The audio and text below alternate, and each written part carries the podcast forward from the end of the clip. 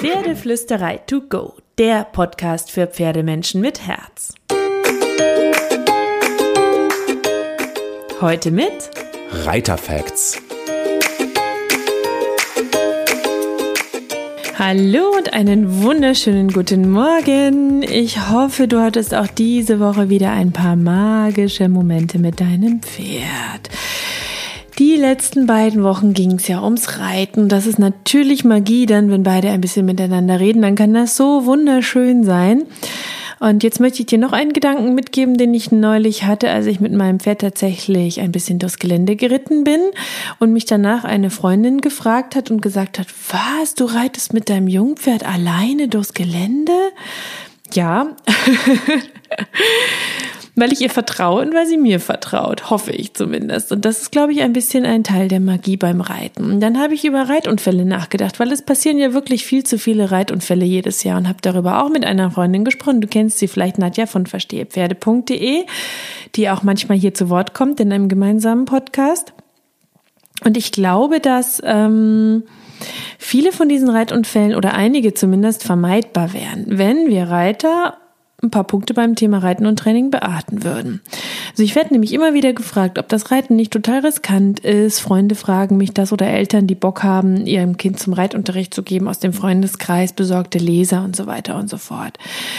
Und da gibt's für mich letztlich nur eine Antwort, ähm, die gebe ich dir gleich. Aber erstmal möchte ich dir so ein paar grundlegende Gedanken noch schildern, weil Pferde sind faszinierend. Und es gibt kaum ein schöneres Gefühl, als mit einem Pferd durch die Natur zu streifen, gemeinsam zu atmen, den Alltag hinter sich zu lassen und viel Zeit an der frischen Luft zu verbringen. Und gleichzeitig liest und hörst du aber immer wieder, dass beim Reiten so viele schwere Unfälle passieren, dass Pferde gefährlich sind, dass es schlimmer ist als Motorradfahren, dass der Absturz zum Reiteralltag fast dazugehört. Und ich denke, ist es wirklich so? Muss es so sein? Musst du das mit einkalkulieren, wenn du reitest? Nope.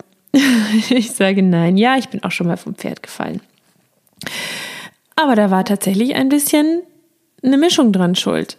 Die Stimmungslage des Pferdes, meine damalige Unerfahrung, der Reitlehrer, der es falsch eingeschätzt hat. Weil an sich ist Reiten toll, das ist ein Traumhobby. Reiten und Pferde, das ist so viel mehr als der Ausritt im Sattel. Pferde verändern dein Leben zum Positiven, sie verändern dich. Wenn du die richtigen Trainer und Reitlehrer findest, die dir genau das vermitteln können, was Pferde vor allem für uns tun können. So, deswegen habe ich auf die Frage, ist Reiten gefährlich? Ja oder nein? Vorab mal zwei Studien für dich. Wissenschaftler eines amerikanischen Colleges haben vor einigen Jahren schon in einer Studie knapp 300 Reitanfälle und deren Ursachen analysiert. Davon sind etwa 50 Prozent verletzt worden, der Reiter. Der Rest ist vor allem im, beim Herunterfallen, der Rest ist vor allem im alltäglichen Umgang vom Pferd getreten worden. Und nur sechs Prozent der Studienteilnehmer trugen einen Reithelm, als der Unfall passiert ist.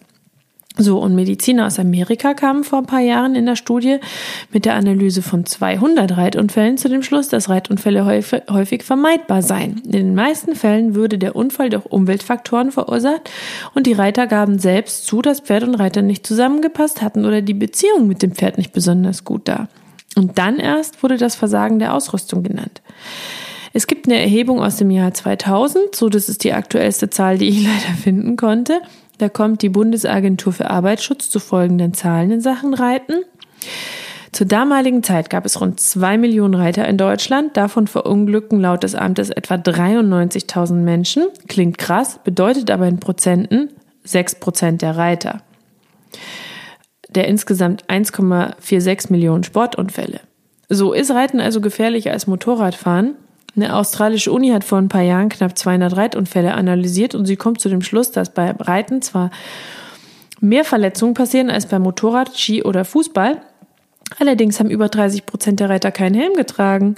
So, und dann wurde nicht analysiert, wie gut war der Reiter, wie gut war die Bindung zwischen Reiter und Pferd, wie gut war die Ausbildung des Pferdes und wie gut war die Haltung des Pferdes. Also, was ich damit sagen will, Reiten ist leider aktuell ganz weit vorne auf der Liste der gefährlichen Hobbys und das ist so gar nicht magisch. Rein statistisch gibt es auch eine hohe Unfallrate und die Unfälle fallen auch nicht mehr besonders nett aus. Pferde sind groß, sie sind schnell, sie sind kräftig und sie haben Fluchtreflexe. Aber, jetzt kommt das große Aber. Wann kommt es denn zu Unfällen? Wenn Pferde erschrecken, wenn Pferde Nein sagen und nicht mehr wollen, wenn der Reiter nicht gut ausgebildet ist, wenn der Reiter keinen Helm trägt, kann es zu schweren Verletzungen nach Unfällen kommen. Und die ersten beiden Punkte sind für mich die Hauptpunkte, die eine Rolle spielen neben der Ausbildung von Reiter und Pferd. Wenn Pferde falsch gehalten, falsch trainiert, falsch eingeschätzt werden, wenn die Bindung nicht stimmt, wenn kein Vertrauen da ist, warum also sollte ein Fluchttier auf den Menschen gucken und sagen, hey, was denkst du denn? Ist das gefährlich, ja oder nein? Wenn Reiter ihre Pferde nicht gut genug kennen, kein Wissen über die Pferdepsyche haben oder das Pferdeverhalten, wenn Reiter oder Pferd nicht gut ausgebildet wurden, wenn die Beziehungspflege auf einem schlechten Niveau ist, dann kann das alles nun mal dafür sorgen, dass das Fluchttierpferd denkt, so what, ich bin weg.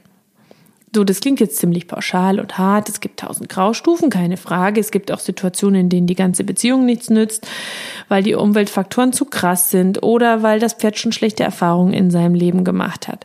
Der Reiter ist auch nicht immer schuld und die Beziehung ist es auch nicht immer. Ein Pferd kann auch trotz Beziehungspflege Quatsch machen. Aber je besser du das Pferd kennst, auf dem du sitzt, je besser die Ausbildung des Pferdes ist, je mehr Sicherheit und Klarheit du dem Pferd vermitteln kannst, je besser die Beziehung, desto geringer ist das Unfallrisiko. So da glaube ich dran. Das ist für mich eine simple Gleichung. Du kannst an den Faktoren drehen, du kannst an dir und deinem Pferd arbeiten, ähm, aber ich denke, dass Reiten nicht wesentlich gefährlicher als andere Sportarten ist, außer vielleicht Tai Chi und Yoga, wobei da kannst du dir auch ganz schön was verbiegen, ähm, weil du hast immer unbeeinflussbare Faktoren und du musst immer in Beziehung mit dem gehen, was du tust. Du musst wissen, was du tust, bei jeder Sportart, jedem Hobby. Ich meine, klar, du hast ein Tier, ein Tier hat auch ein Eigenleben, das ist anders als bei der, äh, beim Yoga, wo du nur die Yogamatte hast. Mm, aber du kannst natürlich dafür sorgen, dass die Bindung passt und das macht sicherer. Also ich kenne zum Beispiel Pferde, die mit ihrem Menschen alleine anders reagieren, als wenn sie in einer Gruppe unterwegs sind. Mit so einem Pferd würde ich ganz genau überlegen, wann ich aufsteige und wann nicht und was ich mit dem Pferd mache. Ich kenne ein Pferd, das geht mit seinem Menschen alleine nicht auf bestimmte Wege. Ist die ganze Gruppe dabei, geht es mit. Wie Tunnel, enge Waldpfade oder so da würde ich überlegen, was stimmt da nicht, was muss ich daran bearbeiten, verbessern. Da würde ich erstmal nicht reiten, da würde ich spazieren gehen, Führtraining, Freiarbeit, Gelassenheits-, Kommunikationstraining am Boden machen, um die Beziehung zu verbessern. Ich würde versuchen, mein Pferd kennenzulernen, um zu wissen, wann kann ich reiten, wann nicht. Meine Stute ist zum Beispiel relativ unerschrocken mit mir. Ich erkenne daran, dass wir eine Beziehung haben und eine gewisse Sicherheit als Basis. Aber sie hat auch gute und schlechte Tage, was ihre Launen betrifft. Und dann ist sie manchmal einfach bockloser. Und an solchen Tagen würde ich jetzt nicht unbedingt aufsteigen. Dann gehen wir halt nur spazieren. Wenn sie sagt, aua, mir tut der Rücken weh oder ich mag heute nicht reiten, dann fange ich nicht an, viel zu diskutieren, dann machen wir was anderes. Der Risikofaktor bei ihr ist also zum Beispiel eher ihre Stimmungslage. Sie ist hochrangig, sie ist eine echte Stute, sie hat wechselnde Stimmungslagen, sie hat Tage, an denen sie nicht geritten werden möchte. Und ich muss sie gut genug kennen, um das zu erkennen und dann zu reagieren. Ich steige dann nicht auf. Zum einen klar, weil ich auch möchte, dass mein Pferd Freude an dem hat, was wir tun, aber zum anderen eben auch, weil ich Sicherheit möchte. Ich laufe dann einfach mit ihr die schlechte Laune auf einem langen Spaziergang weg und manchmal darf ich am Ende sogar aufsteigen und mich den Rest heimtragen lassen, wo sie am Anfang erst nicht wollte. Deswegen ist für mich Reiten einschätzbar, relativ sicher, wenn man weiß, was man tut, wenn man das Pferd gut kennt und wenn man es nicht als Fahrradersatz betrachtet, sondern eine Beziehung aufbaut. Und ich glaube, dass es ziemlich unfair ist, Reiten gefährlich zu finden oder Pferde unkontrollierbar zu, als unkontrollierbar zu verschreien. Oft ist der Mensch einfach fast der größere Unsicherheitsfaktor beim Reiten, wenn wir unsere Pferde nicht kennen. Und in Ausnahmen bestätigen natürlich die Regel. Rest, Restrisiko hast du auch immer, das will ich gar nicht verneinen, aber oft ist es eben auch Beziehungspflege. Und ich sage auch nicht, dass alles ganz easy ist und dass ich das immer kann und dass ich immer perfekt bin. Niemand ist perfekt. Alles ist Entwicklung und Lernen. Und du wirst jeden Tag besser, wenn du bereit bist, offen zu bleiben und zu lernen und mit deinem Pferd zu arbeiten. Und natürlich macht es einen Unterschied, was für ein Pferd vor dir hast, welche Erfahrungen dein Pferd hat. Aber es gibt durchaus ein paar Punkte, die dein Pferd sicherer machen können.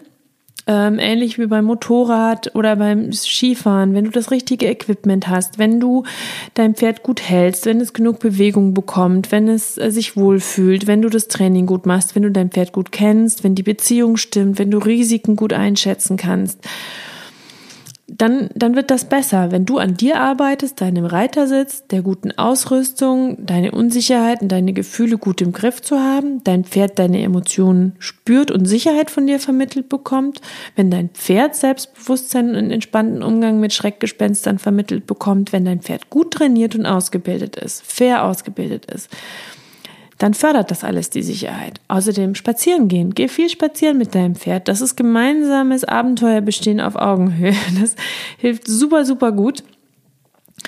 Ähm, und ich, ich glaube, dass Pferde sicher sind und das Reiten schön ist und magisch, wenn wir lernen, die Pferde zu lesen, wenn wir lernen, ihre Bedürfnisse zu erkennen, wenn wir unseren gesunden Menschenverstand einschalten, wenn wir an uns arbeiten in Sachen Fitness, Mindset, Reitersitz, wenn die Pferde artgerecht und fair trainiert und gehalten werden. Wenn wir sie nicht als Fahrräder betrachten, auf die wir aufsteigen, sondern als Lebewesen, dann ist Reiten ziemlich magisch. Also ich bin gespannt, was du dazu denkst. Schreib mir das gerne auf all unseren Kanälen. Du findest uns auf YouTube, auf Instagram, auf Facebook, im Blog und überhaupt hier in diesem Podcast. Ich freue mich wahnsinnig, dass du zuhörst. Und jetzt wünsche ich dir eine wunderschöne, magische, glitzernde Reitwoche und ähm, kroll deinem Pferd einmal dick und fett das Fell von mir.